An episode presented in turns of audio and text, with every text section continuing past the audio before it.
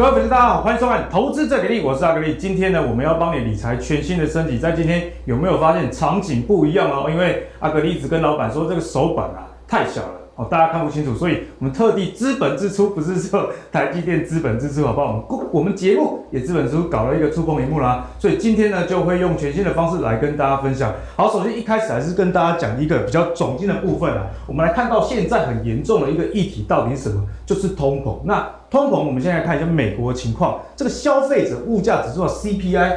哇，这个月增零点九 percent，这个增幅是四个月以来最大。那你想说四个月以来最大好像还好啊？可是如果我们仔细来看哦，其实是创下这个一九九零年以来啊十一月以来的一个最高点的位置。所以显见现在通膨压力真的是还蛮大的哦。那除了这个通膨的压力以外，我们看可以看到。另外，这个生产者的物价指数，哎，这个年增率更夸张，有八点六 percent。同样啊，你看对照这个历史的水准，一九九零年代啊，这个通膨的水准大概在这里，可是现在到了这个十一年来最大增幅的一个状况，最。通膨的压力真的是史上无敌霹雳严重。大家如果看最近的食品的价格，或者是你房子的价格，就可以感受到这件事情其实是全球性的。我想也是 QE 后一个后遗症。那我们讲完通膨之后，接下来关心的就是美元指数。哎，这个美元指数非常重要。之前木华哥就有教过大家，有没有？就是美元指数。通常跟新兴市场呈现反向的关系，哎，其实逻辑很简单啊，哎，美元指数如果强，就代表说，哎，资金回流美国，那回流美国的时候，新兴市场活水就少了，因此啊，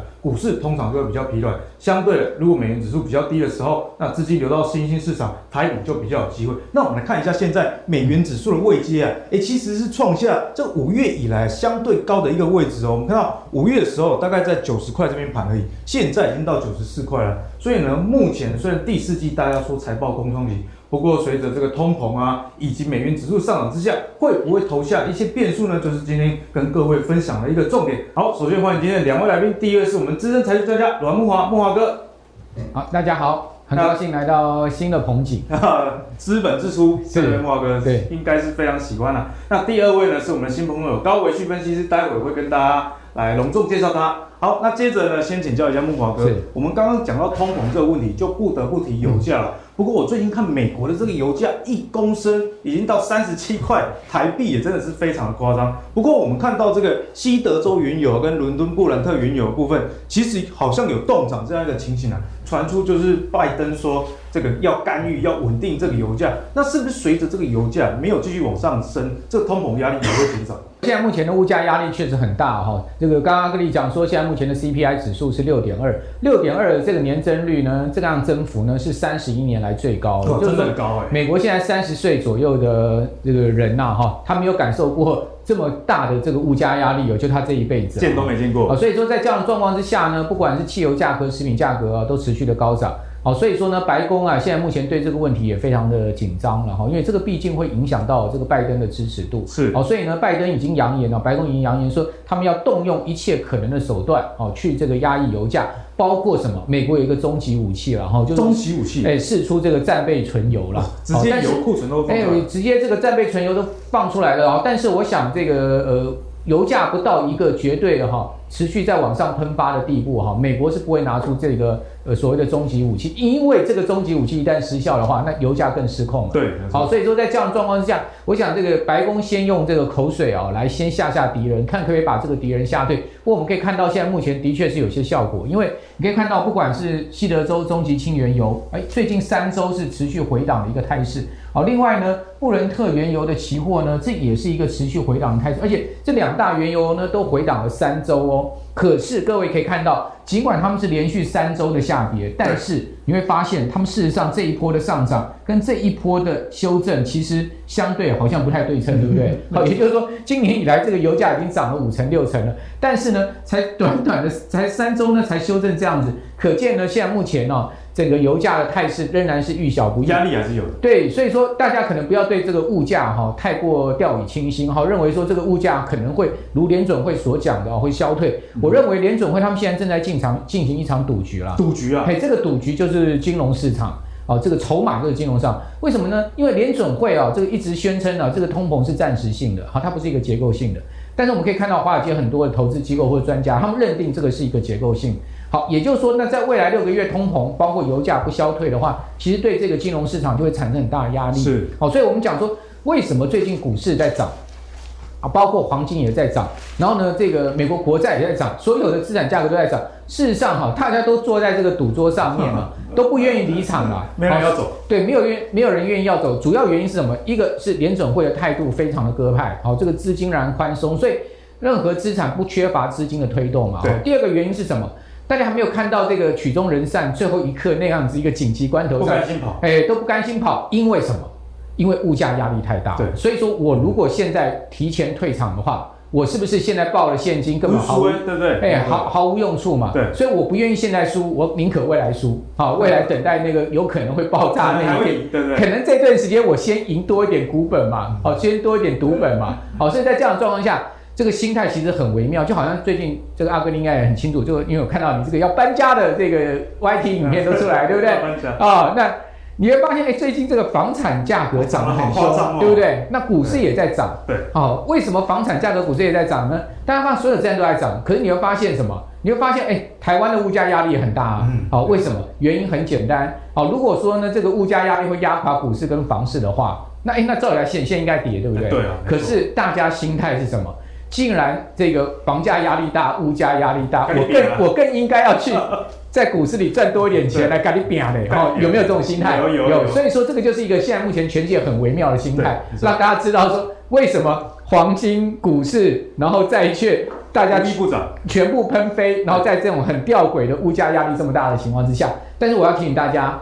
好，如果说万一这场赌局赌错了，好，联总会赌错，通膨持续六个月的话，那六个月后，也就半年后，那个金融市场势必会反应的。所以，我们短期内我们还是可以玩股票。对，短期内反正大家都坐在赌桌上，不愿意离场，我们就跟他继续收 show hand 就对了哈。好，那我们来看一下，这个就是这个西德州轻原油的一个一整年来的走势图。你看，发现三周回档，它其实才回降一点点而已，根本就好像这个只是一个呃小幅回档。所以说呢，我基本上认为它是一个修正，对，只是修正，继续继续再往上走高的可能性非常的大哈。那另外，呃，各位可以看到，呃，这个布伦特也是一样，其实两个原油指数的走势都一样的哈，所以也都是一个小幅的修正。那其实我要教大家看一个很重要油价未来的预期，就是所谓的油价的期货的正逆价差，正逆价差，近远月的正月近月，我这个是从 CME 啊，就芝加哥商交所啊所就登录下来最新的一个呃，所以。不管这个远近月到远月的一个期货哈，大家可以看到这个是美国西德州轻原油，好，这个是十二月的期约，这个是明年一月，好，这个是明年二月、三月这样一类推下去，它都是这样一个月一个月的一个类推下去。好，那我们来看到，呃，今年十二月要这个期约呢，嗯，这个每桶的价格是不是八十点六九？对，好，那明年一月是七十九点五三，所以呢，这呈现一个什么？这呈现了一个叫做逆价差。逆价差。对，为什么这样讲呢？一个可以看是七十九点五三，是不是比八十？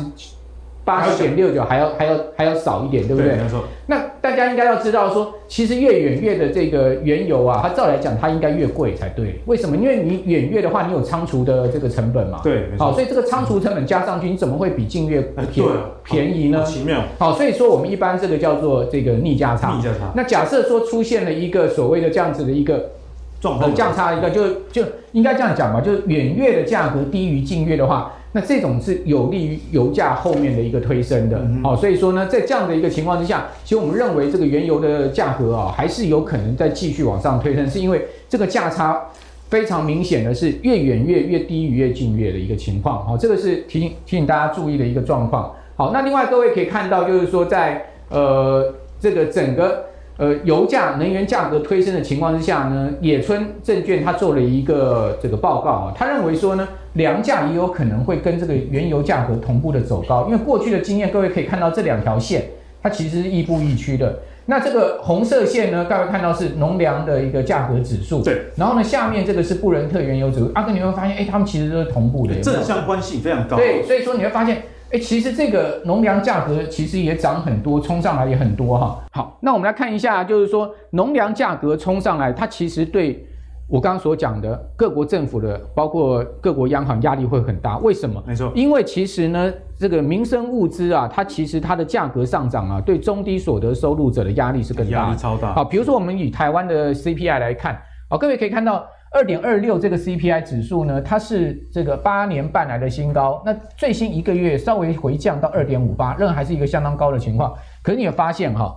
这个 CPI 指数二点五八，好，它对三对应三种所得的人，好，低所得、中所得跟高所得家庭，阿哥你会发现低所得家庭的它的物价指数更高，哎，反而是最高的，对，二点七九，会这样子？好，然后呢，中所得是二点五六，是不是稍微低一点？好，然后呢，高所得二点五五，更低一点，也就是说呢。这个消费者物价指数，它所反映的对于中低所得的人，他的这个压力其实是更大的。好，也就是说，中低所得家庭他所感受到这个整个生活压力在消费者压力上，这这其实很容易理解。因为你想看嘛，高所得人他会在乎米一斤涨多少吗？好像不会。酱油一瓶涨十块吗？不太会。啊，所以说呢，中低所得的家庭他就特别会在乎这种所谓的民生消费物价的上涨。好，因为对他们来讲，那就是一个真的体感的通膨特别高。没错，所以说在这样状况之下。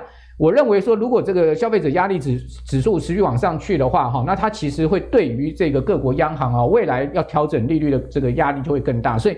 农粮价格、能源价格是一个很重要的观察指标。投资就可以往农粮这个方向。对，所以我介绍大家一档这个 ETF，好，这档 ETF 呢代号叫 MOO。MOO。对，大家可以看到这档 MOO 啊，这档 ETF 啊，去年的十一月，十一月的时候从四十七十四块一路涨到九十七了。对，它虽然说涨得不多，但是你有发现它走势非常的稳健，不涨停，但是涨不停。对，它就是这种所谓的。跟随着整个全世界农粮价格啊，物价的一个很重要的指标，你会发现它根本就，它在这个过程中根本就有有时候跌下来，很跌下来，你会感觉它走空了，它马上就上去了，有没有？你会发现，哎，它其实还是一个到目前有一个改变一个角度比较明显上升的情况，就代表说什么？代表现在的这个物价压力是更大，是反映在 MOO 这档 ETF 上面哈。那这档 MOO 的 ETF 呢，它到底是这个投资什么呢？我给各位看一下。好，这些都是全球美国、加拿大的一些非常大的这个农产品啊、农作物，或者是说农机公司，或者是说呢什么宠物用药啦、动物用药的公司，对，哦，比如说呃，你看到。蒂尔这家公司就是美国最大的农机公司，那拜尔更不要讲，大家大家比较熟悉一下。嗯、然后呢，ADN 这这个北美很大的农粮公司，就是所谓的 ABC ABCD 四大农粮巨头其中一家。是，哦，所以说你会发现他投资的公司都是这些全球最大的哦，农粮公司、农机公司，或是呃动物或是宠物用药公司。所以说它所组成的成分完全就反映了我们刚刚所讲的这个农粮价格未来的可能的状况。所以算是享受通膨一档 ETF。对，那另外呢，我再给各位看一下哦。事实上，我们其实要对这波通膨的形势不要掉以轻心。最主要原因是因为美国现在实质利率已经转负了。哦，美国实质利率转负，它其实短时间有利于什么？投资气氛。为什么？因为大家都知道，所谓实质利率转负的话，我钱放现金根本就是负利率，对不对？哦，负利负利率的情况之下，购买力完全消失，甚至是贬值的状况，我当然要去买股票。所以为什么资金会很很明显的最近冲向股票的原因在这边？大家可以看到这是什么？哈。这张图是美国三十年期国债的真实利率，真实利率对三十年期国债它是有一个值利率？但是值利率去跟 CPI 相减，减出来就是一个真实利率。嗯、如果说呢，它减出来它是一个负的情况，各位可以看到它已经掉到负利率了。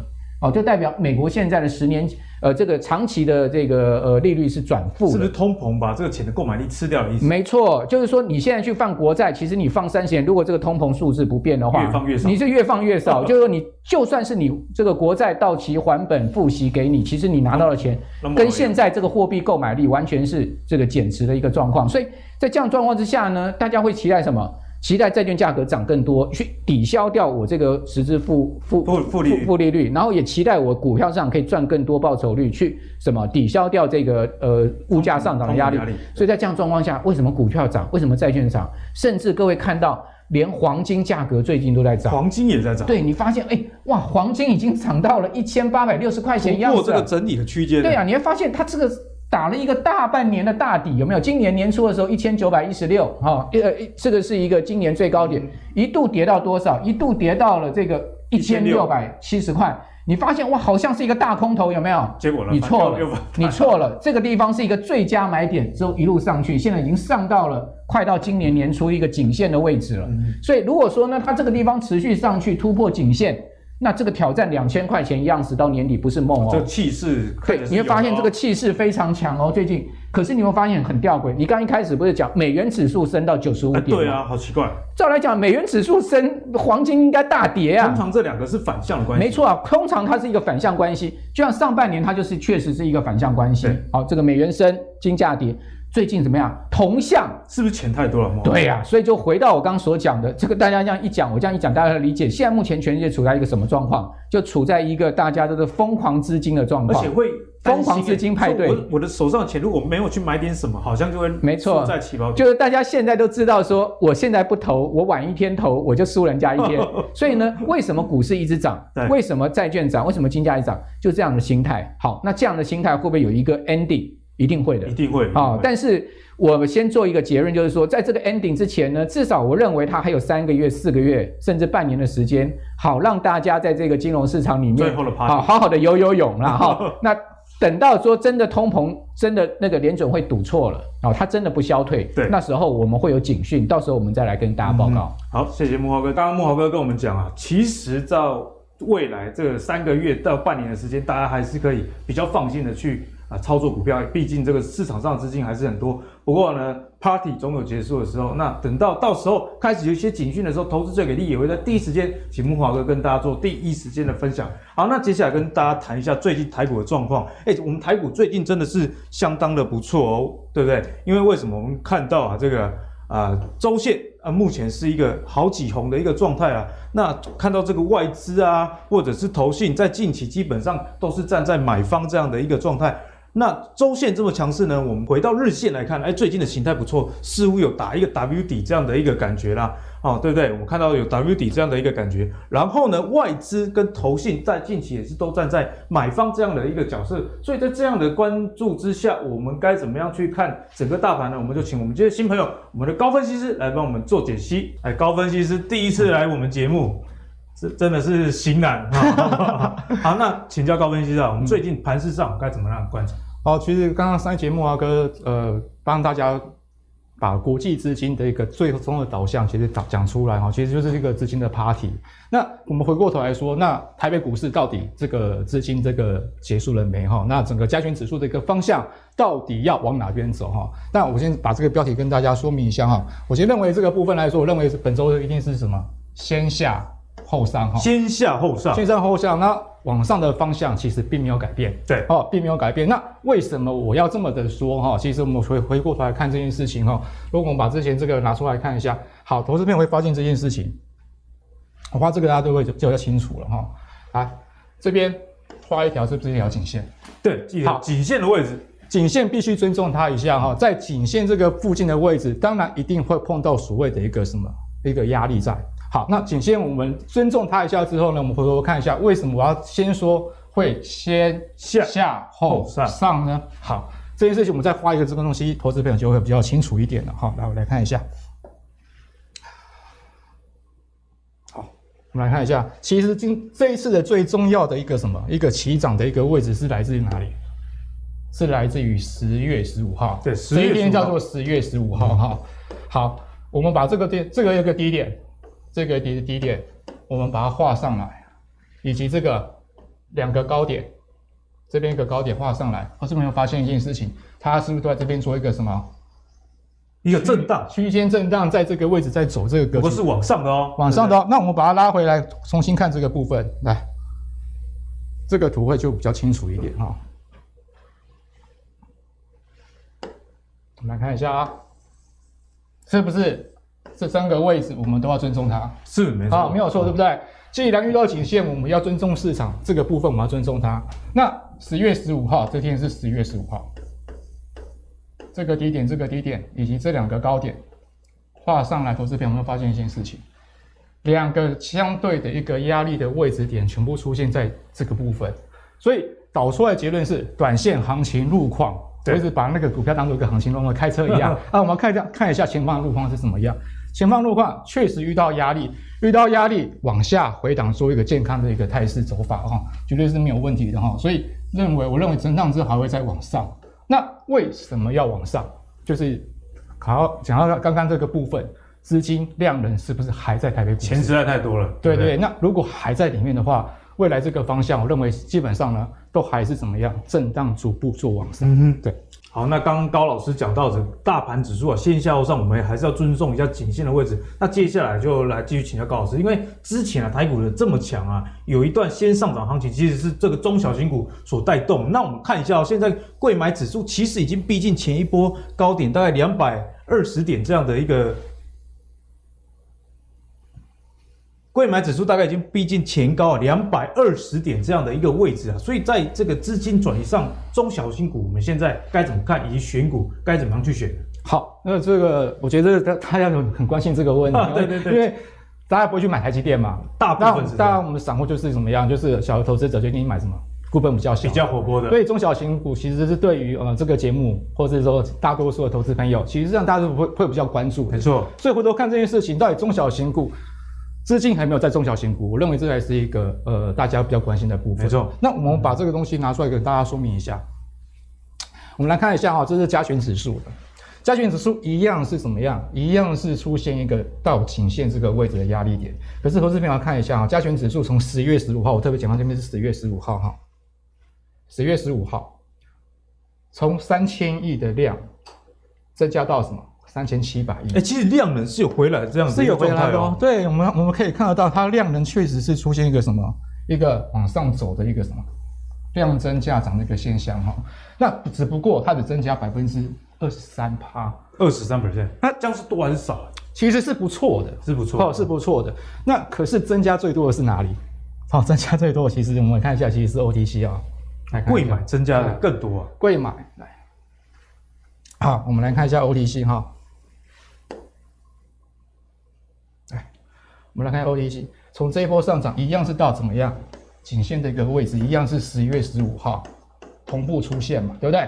增加了百分之七十五 percent，对，所以七十五 percent，所以超高的，对，所以代表建议是，即便这个行情往上涨，那 OTC 这个部分量能增加百分之七十五，大于加权指数百分之二十三的情况之下，代表建议是。其实内资系统的力量筹码面全部回来了。我看最近投信持股确实也都买中小型。对，投信一定是前面回来做账嘛。再和这边会发现一件事情，隔日冲当冲，之前大家被骂到很 很，都怪他盘盘势不好就骂当冲的。对对对对对，可是这些人全部都怎么样？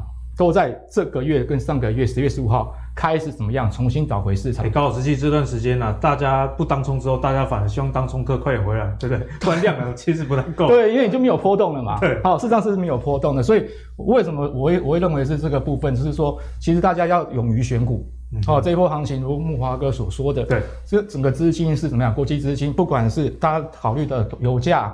或者是利率这个部分，负利率这个部分，基本上确实都导到什么房房地产跟股票市场里面，所以这一波的行情确实要好好把握住。好，那我们选股上该怎么样去观观察呢？好，那选股大概就分两个阶段嘛，哈，因为像。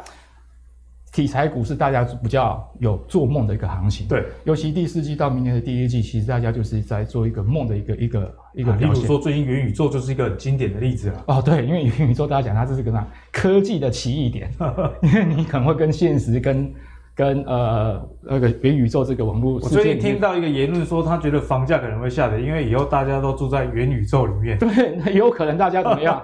大家在元宇宙里面哈啊，光鲜亮丽的，对，可是。打开，把那个 VR 眼镜拿掉之后，好了，就是一个买一个床，买一个床位就够放金身了。对对对，那确实哈，说 这个这个比喻是非常恰当的一件事情啊。对，所以选股，我觉得目前来说，我觉得还是走内资卡位资金题材比较比较好的。嗯、那呃，包含的包含的。低轨卫星，嗯，低轨道卫星概念股，像今天台阳啊、同性电等等都很强，都很强哈。那这个部分，我觉得低轨卫星确实是一个非常大家这个可以注意的，因为毕竟我观察到筹码面里面来说，全部集中在这个两个地方，一个元宇宙，一个是低轨卫星，卫星这个部分，但它相对位阶高一点，所以低轨卫星是可以投资可以接受的。那低轨卫星有没有分天空的、外太空的、还有地上接收对，是地上的，所以这个产业面呢，确实都是会怎么样？会是比较有怎么样有兴趣可以关注的。对，那我首先想地面上的哈，地面上的地面的接收性。其实台阳这个部分确实来说的话，它至少拿到什么样？拿到一个很好的一个什么白牌一个设备订单。我们现在盘中录影啊，台阳我记得我早上已经到那个涨涨停了，八十八块左右。对对，这是盘中录影。那这个其实它会创新高，并不意外。其实我们回过头来看这件事情，如果股票要涨，对，除了题材、除了产业面、除了基本面之外，重点是我认为有没有人进，有没有进去卡位啊？对，这筹码面是很重要的。筹码面我认为是重要的哈，所以他跟投资朋友说，我认为筹码面大概分成三个阶段哈。第一个，我认为是先看静态筹码。静态筹码，好，所谓静态筹码就是整个董监事持股，内部人对内部人的对。哎，其实这个持股比例也还算在电子股算高哦，哦，算高哦，因为因为它股本还蛮大的。所以基本上呢，占了二十四点三三 percent，其实我认为是相对的安定的，代表这家公司董监持股，它如果要申报持股转让，不会出现大多数。呃，每个月大家可以去追踪这个。对对对，而且台北股市其实比大陆股市好。昨天有个新闻，嗯、不晓得啊，好像有董，好像什么董事偷卖股，对不对？东方呃，那个大陆的东方的那个也是股票看盘系统啊，然后。老板说手滑，手滑，然后股票都卖掉一堆啊。对对对，那台湾今天也 gay 啊。对，那台湾的我们的监呃监管监管单位不会允许这种事情发生哈，所以董监持股比较不会出现太大的变化，比较不会骗人。所以这是静态变静态筹码的部分是，我觉得还蛮高的哈，占五点五万张。动态筹码其实看整个整体的一个外资的，哎，也有九点七 percent 哦。对，所以二十四加九点七，超过三成的筹码基本上是落入哪里？落入在一个什么相当稳定的一个外资以及大股东的一个手上。是好，那还有个特定筹码，这个投资投资朋友就可以特别去留意一下。啊、分点的部分，对分点部分，凯基台北它是隔日冲的，应该大家都很清楚哈。里面有几个，对你如果看到这个今天他们大买，隔天早上不要太脑补，马上就进去追价。对，确实哈。然后统一土城其实大家也忽略，其实我认为它也是隔日冲的一个部分哈。所以基本上呢。比较破断型的是在上海、香港的上海汇丰，所以长线的话，大家可以关注这个香港、上海汇丰这个分点。对它的它的一个进出哈，因为它感觉哈，感觉还是比较怎么样，放一个中长期的一个角度。所以这个部分来说的话，我认为这个呃整个台阳这个不管是静态筹码，或是动态筹码，或是特定的一个分点的一个动态筹码来说，我认为这个部分来说都值得投资朋友去留意，尤其是外资的筹码其实是不离不弃的哈。事实上它是有增加持股的哦。是那。那今天，因为我们今天盘中入嘛，其实今天台阳涨停了，今天涨停哈。其实拉高的时候一定要先先跑一趟，先跑先跑一趟哈。因为判断当然是凯基这个隔热冲已经今天一定会在这个里面做。所以，比方说昨天啊礼拜五凯基台北大买，那今天涨停，那你可能就可以考虑先出一趟。对，你就可以考虑先出一趟哈。这个是部分对于台阳的一个什么一个一个筹码的一个看法，给大家做一个参考啦。对，那另外呢，还有天上的嘛，对不对啊？这个部分来说的话，其实我认为同心电也是值值得投资朋友去留意的哈。那这个部分来说，因为它这个什么 F R F 的一个收发模组，事实上是有什么样？SpaceX 是有同欣电独家供应的。今天同欣电其实也大涨将近九个九个百分点。那事实上呢，它大涨意不意外？如果一只是一个题材面的话，其实大家会意外。可是你回过头来，如果看筹码面的角度，你会觉得说，哎，其实在这个位置接，其实还蛮不错的哈。因为我们今天盘中嘛，对不对？沿着五日线跟十日线做什么？做一个回撤之后，做每次碰到这个五日线、十日线，好像就是一个不错的买点。对，就是一个回撤的一个一个买点哈。那怎么说？怎么看这个部分？来，其实我们来看一下同心电哈。好，同心电这个部分来说，有没有看到静态筹码？老板整个总监是持股又达到了多少？二十五点一三 percent 哈，事实上筹码还是相当安定的。如果一家公司老大老板的持股分相当低的话，代表他不看好这家公司的未来发展。可是如果董监事持股长时间来说都没有出现一个什么一个变化情况之下，其实筹码面我认为是相当一个安静、嗯、安定的。那动态筹码看整体外资，其实二二点九万张占十一 percent，投信是二点七万张占十五十五点十四 percent。这一波的同性店其实。投信是吃外资的豆腐，因为外资其实并不是主要攻击的对手，而且是反而是投信，它是怎么样攻击的？当然筹码攻击。其实同欣电我自己来观察，这投信在这张股票上操作很活泼，很活泼，相当活泼。对，阿格力真的是看法非常的敏锐，因为我自己也有在玩，对啊，有也有被他们洗过。这同欣电真的是观众朋友如果。要操作的话，这个投信的动向真的要特别留意啊。对对，确实哈。那我把特定筹码提供给这个节目投资朋友做一个盘后的一个参考哈。整体外资，外资当然有很多外资哈。对。那外资的操作习性，其实每家不尽相同，也有真的，也有假的。对。也有短的，也有长的。哎，对。那有时候对，就是个很麻烦。但是在这个部分来说，我认为整个外资对于同性恋来说，要看台湾摩根斯坦利哈。实际上，台湾摩根斯坦利大多数进场买的标的。都是以波段为主，波段操作，哦，都是以波段为主，美林才有可能是隔日，啊、嗯哦，或者当冲。那这个部分呢，在外资整体外资的情况之下，投资朋友可以特别留意台湾摩根斯坦利对于同心电的一个什么一个持股的重要的一个分点啊。对，那再来呢，华南古亭、兆丰、东门，这个投资朋友发现这件事情，这两个地方，我认为对于同心电的持股来说，也是属于偏多的一个什么布局哦。哦，他们也是做比较波段的。对，那崩雅证券同时也是哈，所以。同时间看两个部分哈，第一个投资朋友看一下今天盘后，因为我们今天是盘中嘛哈，对，今天盘后投信有没有出现一个持股松动？如果没有的话，配合那只特殊的筹码来说的话，如果都没有出现持股冲动、持持股松松呃松动的现象之外，我认为在正规军那一只跟特定那一只的筹码那一只筹码面都在偏多的情况之下。即便我认为同性恋今天应该是突破前波高点，它中看是大概三百块左右。对对对。那我认为三百块是个心理关卡。心理关卡。如果三百块站稳了，筹码面又没有问题了，我认为这个部分呢，还是这个题材还是持续在发酵。对。不过阿格力也是因为被电过，所以还是要提醒大家，同欣电比波动比较大一点。如果心脏比较小的啊，就是趁它下跌的时候再说啦。对对对，没有错。如果今天是比较保守稳健的投资朋友，其实可以看这件事情哈。其实我们就是把它拉拉回来看一下，比较保守一点的，其实你可以等它拉回，在月线、季线这个附近再做一个嗯哼接也是 OK。回到这个均线的位置，再多做考虑了。对，好，那再来就是，其实这个东西宏观，其实在很早之前，其实大家没有注意到它。事实上，它是非常就比较少听到在低轨道卫星这个族群里面。对，但是它其实是一个非常大大黑马的一样大黑马，大黑马单股票。大家要仔细听哦，因为这个部分来说，整个全球只有三家具有这个控制晶片的能力哈。那宏观又是特别是做什么？它又是特别做量身定做的。量身定做。对，所以这个部分来说，它的不管它的毛利率或者竞争力，基本上是呃。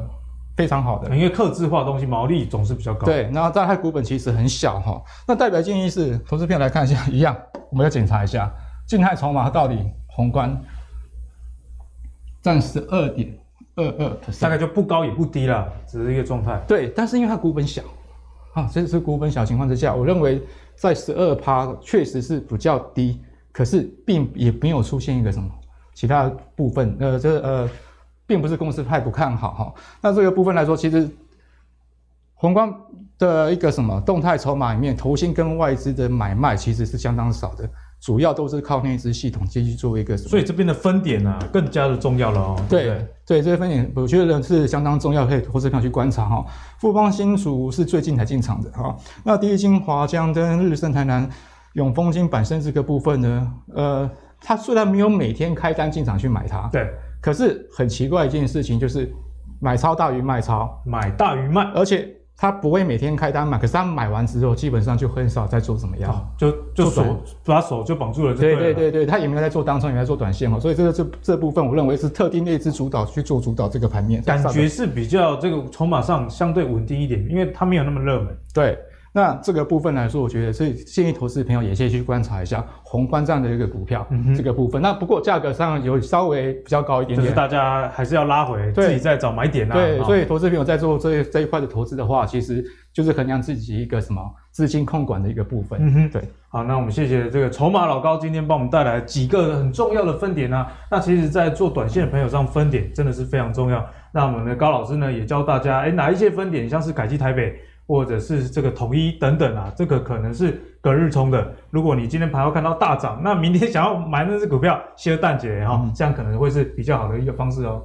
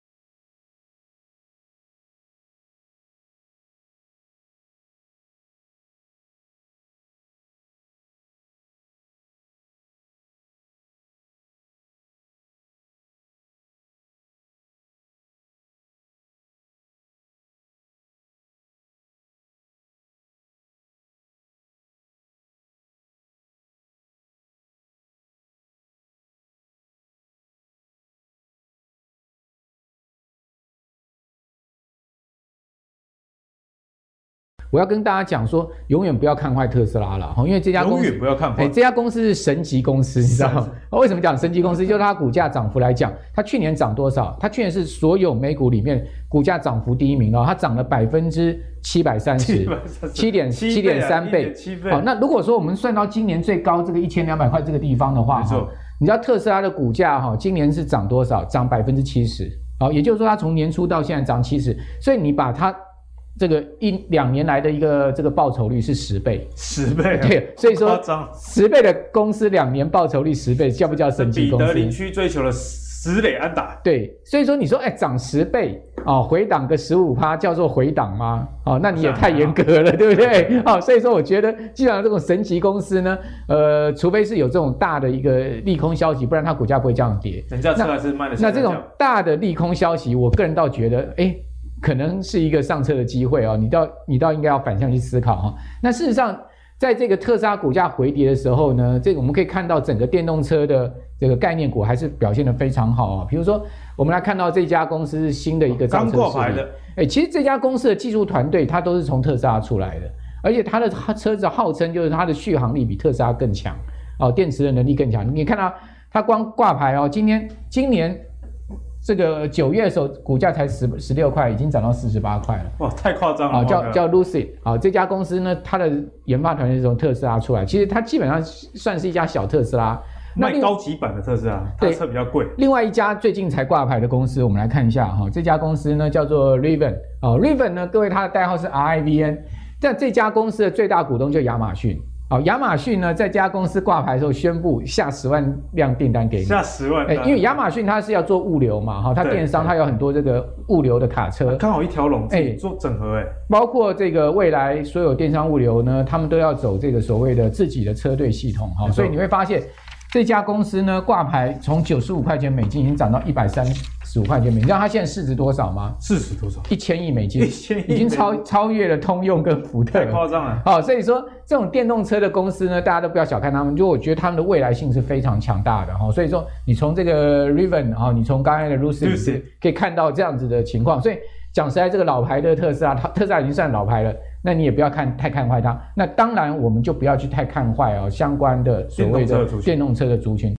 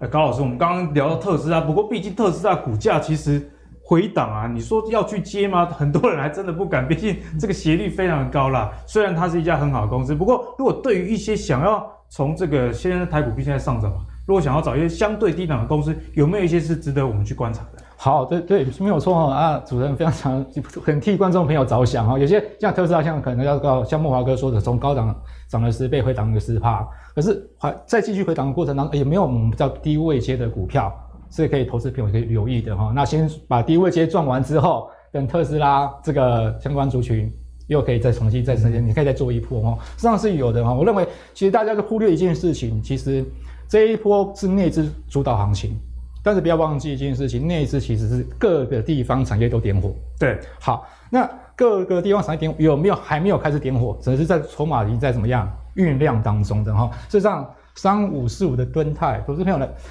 他看的时候，他在高档低档，他现在是高档超低的一个位阶，啊，超低的位阶哈，那。这个部分其实他法说会已经有公告，其实在第三季已经赚多少？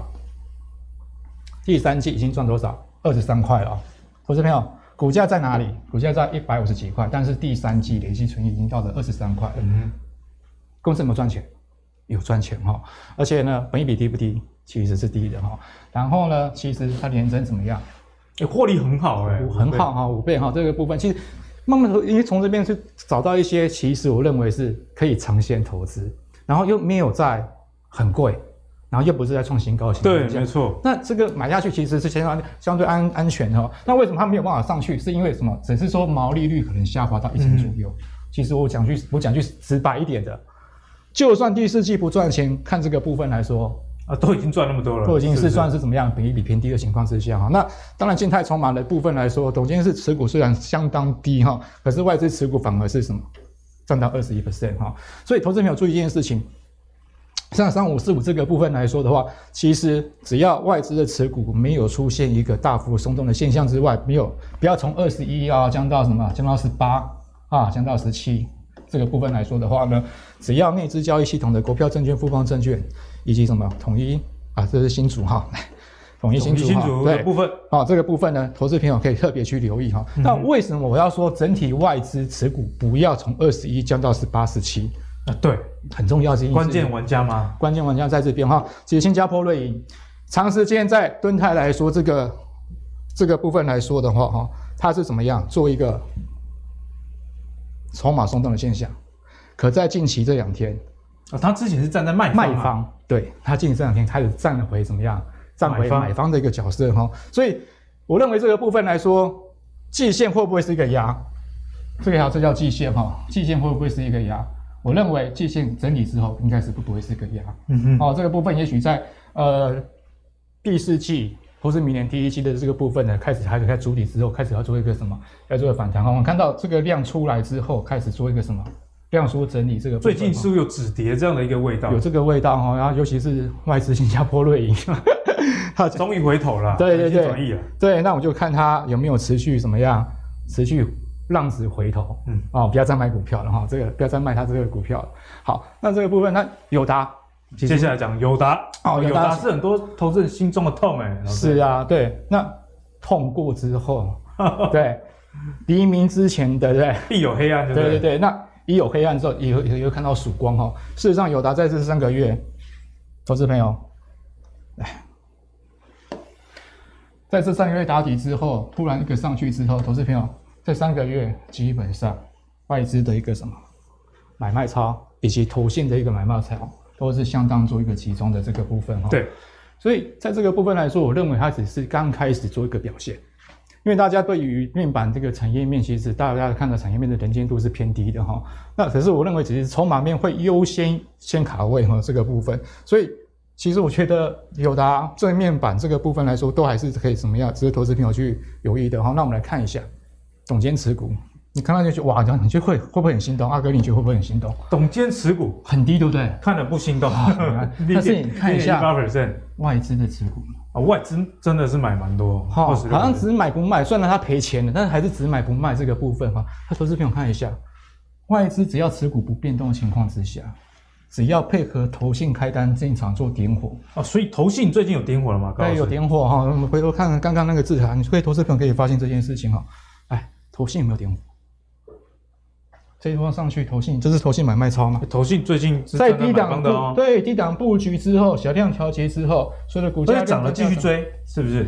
因为对，他就是开完单之后，他认为长线长线好的。如果今天投信不看好，这边买低档买，这边应该要站在哪里？嗯、站在一个什么样获利下车卖方一个现象哈。所以基本上投信负责开单点火，他知道外资也许长线持有不会卖，那代表这家这家公司对于。筹码面来说是相当的怎么样？相当具有一个什么优势？等于是投信，我认为投信是吃什么外资的豆腐哈。那投信可能下单在在在这个这几个地方哈，元大证券、永丰证券、合富证券跟国泰证券。高老师自己分点的一个研究分享给各位投资朋友了。这边都是买了六万张以上。近期呀、啊，近期近期就在这三个月里面，元大证券、永丰金证券，哦，那算买蛮多的哎，六万张。对，所以也许我们也许我们看到说啊，这个。高老师，你说你到底写的没什么？写的没的，我看好零点一八，对自己公司都不看好了，对不对？对。但有没有可能大股东转到外资的情况之下做持股？也有可能，也不可能哦，有可能藏在外资里面哈。所以这个部分来说，我认为其实这些部分投信的开单买它是点火上去合理，是上去做一个整理修正情况之下呢，在前面这三个月，永丰、元大、和库、国泰基本上就买超六万张以上。嗯哼，在筹码面来说，以及股价。在相对的低档来说的话，我认为怎么样都是建议投资朋友可以去留意的哈。这个部分建议投资朋友做一个参考，嗯、留意在友达的部分。好，那接着呢要继续请教一下这个高老师啊，因为你是筹码部分的专家嘛，所以我们刚刚也看到，哎、欸，其实从敦泰跟友达，我我觉得这也是最近盘市一个轮动的焦点。最近大的好像比小的好。然后这个跌升的，好像都在反弹，不管是钢铁、航运以及刚刚你讲到这个面板族群，我想啊，高老师他背后的逻辑应该是这样子啊。那接下来呢，我们就要给你出考题了，这这个就不是所谓的这个跌升反弹了，这个是话，宏达电啊，短短不大概才一个多月，股价从三十七块一路飙涨到快一百啊，哦，涨幅最近一周是三十点四 percent，所以这个元宇宙，你看产品什么的。其实大家都还没见到，还没有用过，股价就先反映了这一段了。所以如果要从这个题材来切入的话，毕竟它是一个比较热门，但是又有点危险。我们该怎么做观察？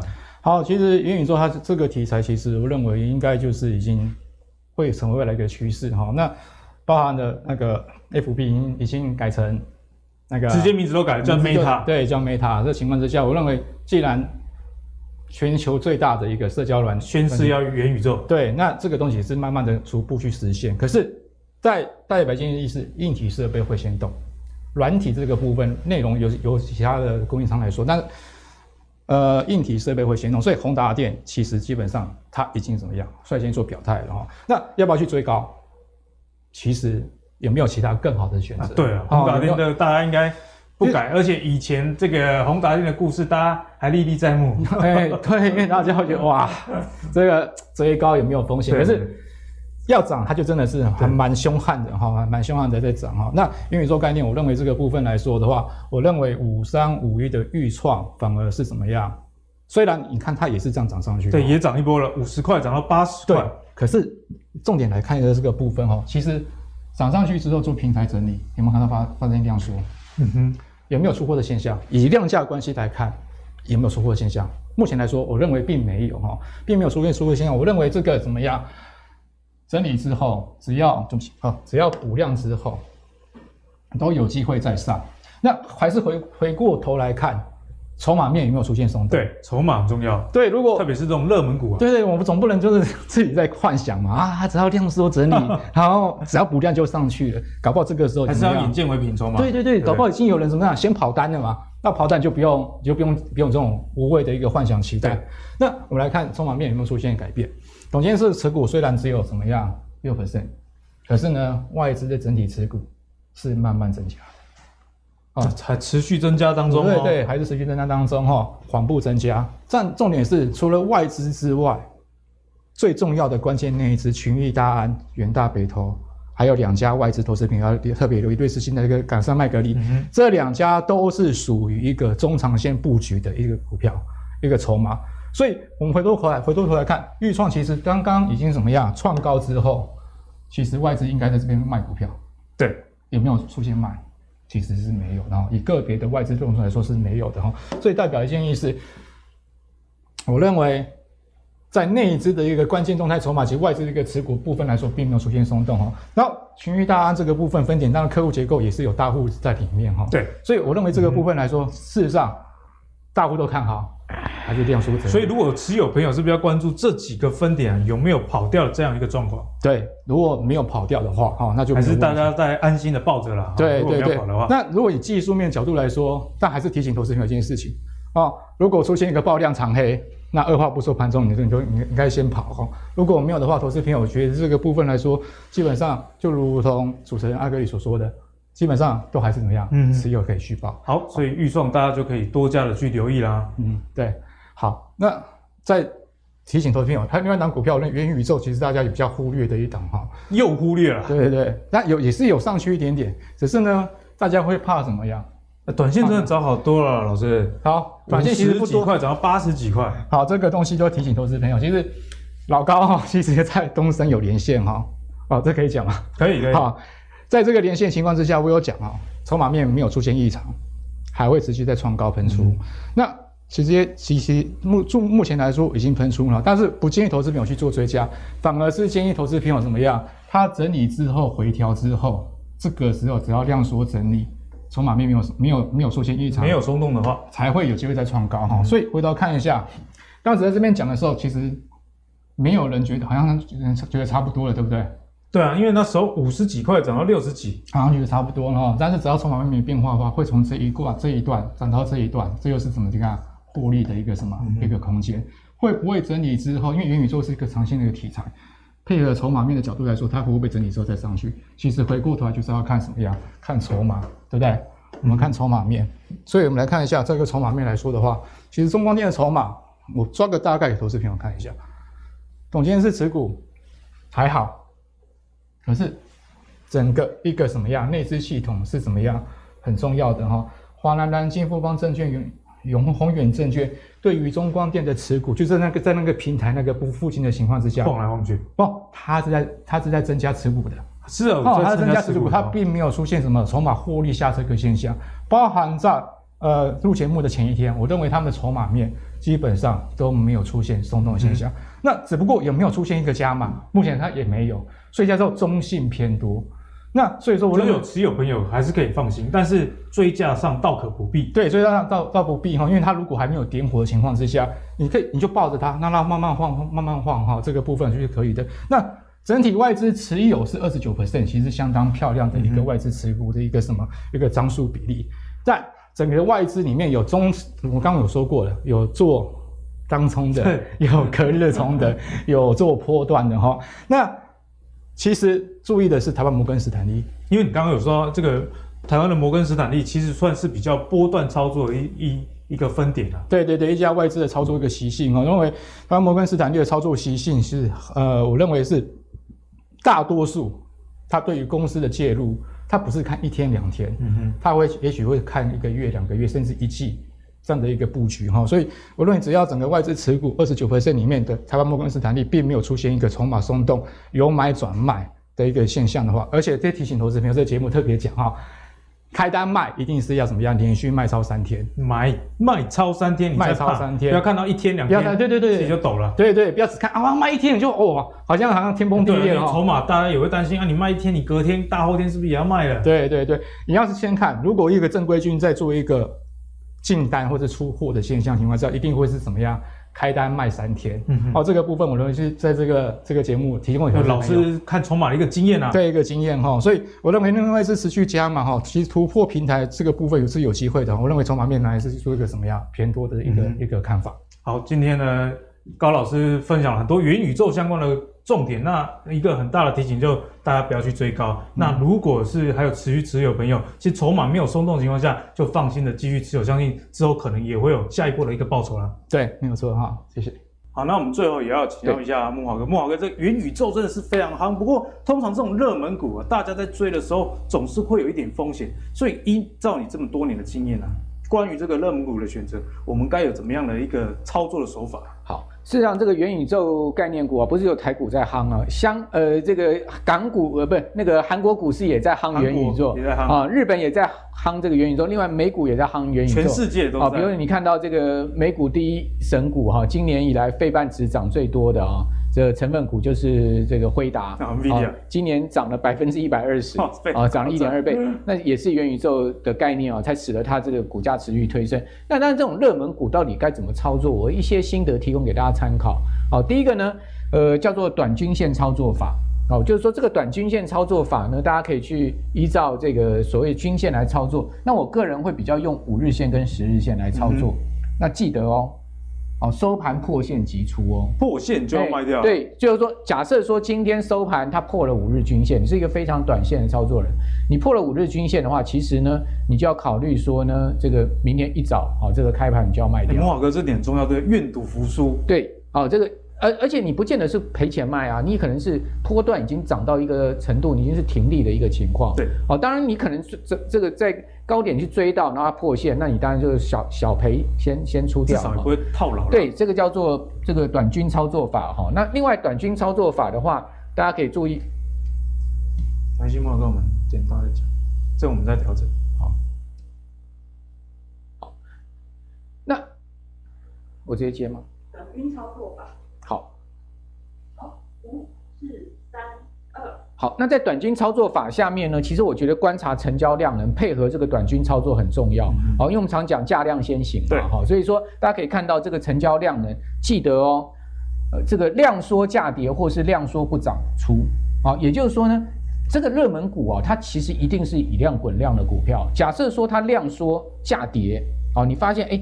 它已经是连续可能一天两天它量缩价跌，然后呢量缩而且不涨哦，我我个人比较严格一点，嗯、量缩不涨哦，你可能就要注意它。强势股就是要抢嘛，对不对？对，好、哦，这个量缩就一定有问题。我请问你，如果它是一个强势股，大家都想追进的话，它为什么会量缩？对啊，好、哦，所以说量缩就是一个问题哈、哦。有人讲说啊，量缩价稳，事实上我觉得以强势股来讲，他们通常都是一个大波段上涨。前提如果是强势股的话，对。它如果是前期是一个强势股，它已经出现一个大波段上涨，它在一个大波段上涨过程中，它量缩了，然后呢，价会不会真的稳住呢？这其实要打一个问号的哦。所以说我个人会比较严格一点，量缩呢不涨就要出，然后呢注意啊，量缩如果价涨的话也先减码。